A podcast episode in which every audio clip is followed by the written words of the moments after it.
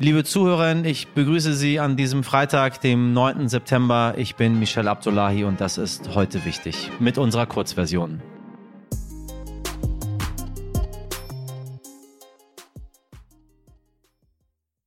Zuerst für Sie das Wichtigste in aller Kürze. Es folgt ein kleines Zahlenupdate, aber diese Zahlen sind wichtig, liebe HörerInnen. 9,1 Prozent Inflation gab es im Euroraum im August. Das liegt auch an den steigenden Energie- und Lebensmittelpreisen. Darauf muss die Europäische Zentralbank natürlich reagieren und erhöhte die Zinsen am Donnerstag um 0,75 Prozentpunkte auf 1,25 Prozent. Möglicherweise wird das nicht die letzte Zinsanhebung sein, auch wenn dieser Sprung historisch ist.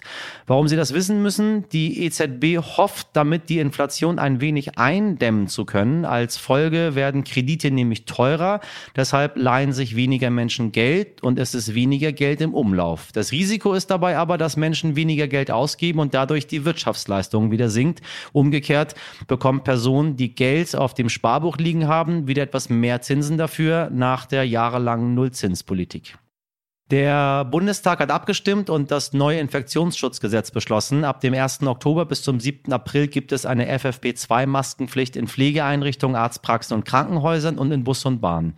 Wenn Sie uns diese Woche gehört haben, wissen Sie es schon, in Flugzeugen gibt es die nicht, weil der Luftaustausch durch die Geräte ein anderer ist. Damit folgt die Koalition den Empfehlungen der Wissenschaft. Strengere Maßnahmen sollen aber auf Länderebene möglich sein. Das Gesetz muss nächste Woche noch vom Bundesrat abgesegnet werden.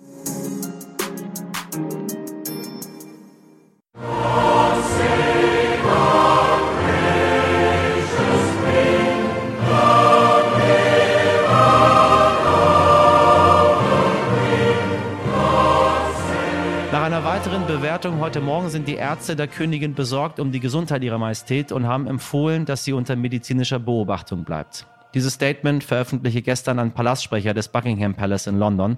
Ein Satz, der innerhalb einer relativ kurzen Zeit das ganze Land erschüttert hat. Und Großbritannien ist, das ist natürlich auch ein Teil der Wahrheit, nach dem politischen und dem Brexit-Chaos der letzten Monate sowieso nicht gerade stabil. Nun ist Queen Elizabeth II. im Kreise ihrer Familie leider verstorben mit 96 Jahren nach einem langen Leben, das sie völlig in den Dienst ihres Landes und der Krone gestellt hat.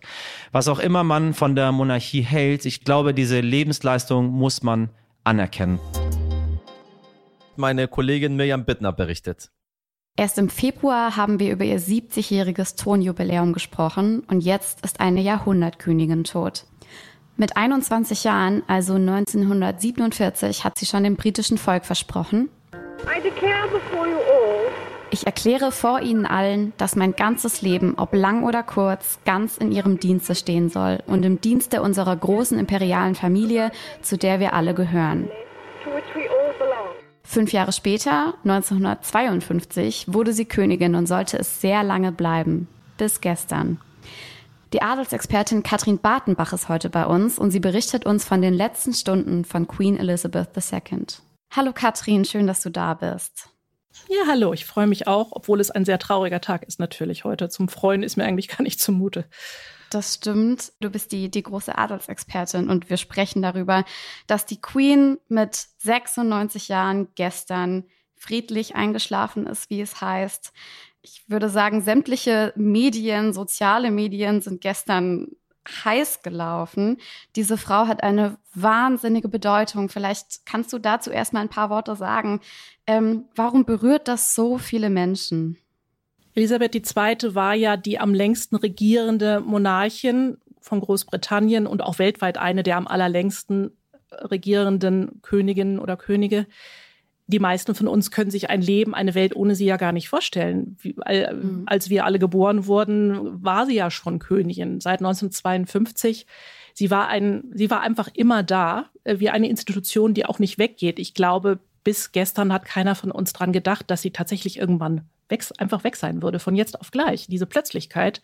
Bei Familienangehörigen betrifft einen das natürlich in einer ganz anderen Weise und trotzdem ich selbst habe tatsächlich das Gefühl, dass mir gerade irgendwie ein Familienangehöriger abhanden gekommen ist und ich glaube, das geht auch vielen anderen Leuten so, selbst wenn sie gar keine so dollen Royal Fans waren. Mhm. Sie war 96 Jahre alt. Natürlich hat man da gewisse gesundheitliche Beschwerden, das ist ja auch normal. Trotzdem war gefühlt, als der Palastsprecher gestern Mittag verkündet hat, Die Queen wird von, den, von dem ärztlichen Team begleitet und beobachtet. Das Gefühl war ein anderes. Kannst du das ein bisschen beschreiben? Kannst du uns auch so ein bisschen durch den gestrigen Tag mitnehmen? Ja, ja, gerne. Es war so Mittagszeit, früher Nachmittag, als es bekannt wurde, dass äh, die Königin einen Termin absagen musste. Das war eine, eine Art Videokonferenz, ein äh, Privy Council mit einigen Politikern. Und sie würde nun ständig beobachtet von einem Ärzteteam. Das hieß schon okay. Also das so richtig gut geht sie offensichtlich nicht, aber es muss ja nicht unbedingt ein Grund zur Besorgnis sein. Sonst hätte man sie ja doch mhm. vielleicht schon mit einem Hubschrauber nach London in das Hospital geflogen, wo sie sonst immer mal mit kleineren Sachen war. Ich habe immer noch gedacht, Charles und Camilla reisen an und William auch. Vielleicht wollen die jetzt besprechen, ob doch mal Zeit ist für eine Regentschaft von Charles, weil sie einfach sich überfordert hatte mit den beiden äh, Premierministerterminen am Dienstag. Da war sie ja noch zu sehen, hat sie vor, vor den Kameras wirklich Boris Johnson Tschüss gesagt und Liz Truss, die neue Premierministerin, eingeführt in ihr Amt. Äh, ganz zeremoniell, wie sich das gehört.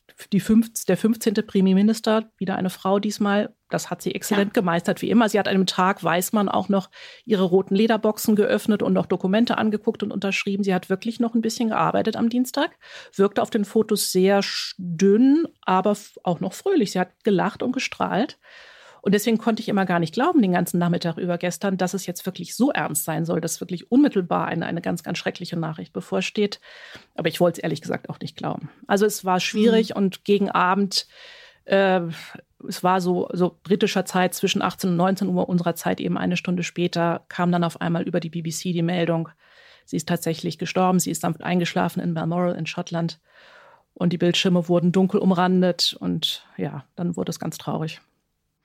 Ich fand allgemein sowieso, also ich habe die Berichterstattung der BBC gestern so ein bisschen verfolgt. Ich fand das auch wirklich sehr berührend. Also man hat richtig gemerkt, alle im schwarzen Anzug. Ja, ne? ja natürlich. Und, also auch strenges Protokoll bei der BBC.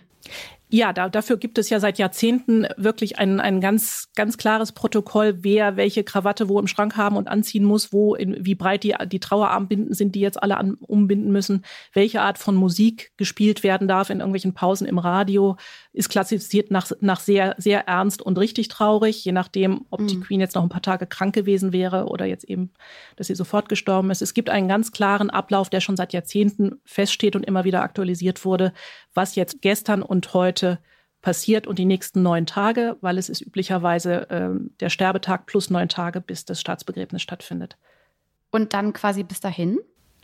Also äh, es war zwar früher eher davon ausgegangen worden, dass sie im Buckingham Palast stirbt oder in Windsor. Das ist jetzt nicht der Fall. Sie ist in Schottland gestorben und da gibt es nochmal ein Extra-Protokoll, weil Schottland ja sozusagen ein eigenes Königreich ist. Königreich England und Schottland, Vereinigtes Königreich.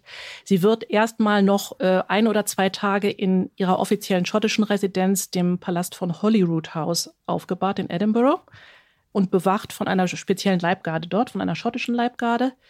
Und dann wird sie wahrscheinlich mit, mit dem äh, königlichen Zug nach London überführt äh, in ihrem Sarg und dort wohl noch mal kurz auch im Buckingham Palast im Thronsaal aufgebahrt und dann schließlich ganz, ganz feierlich in der Westminster Hall, das gehört zum Areal des Parlaments.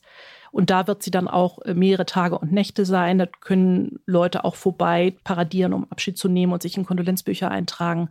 Da wird die, da werden irgendwie Grenadier Guards mit Bärenfellmützen ringsrum stehen. Also da kommt, da wird es dann richtig zeremoniell, wenn sie einmal wieder in London ist. Das wird in einigen Tagen dann der Fall sein.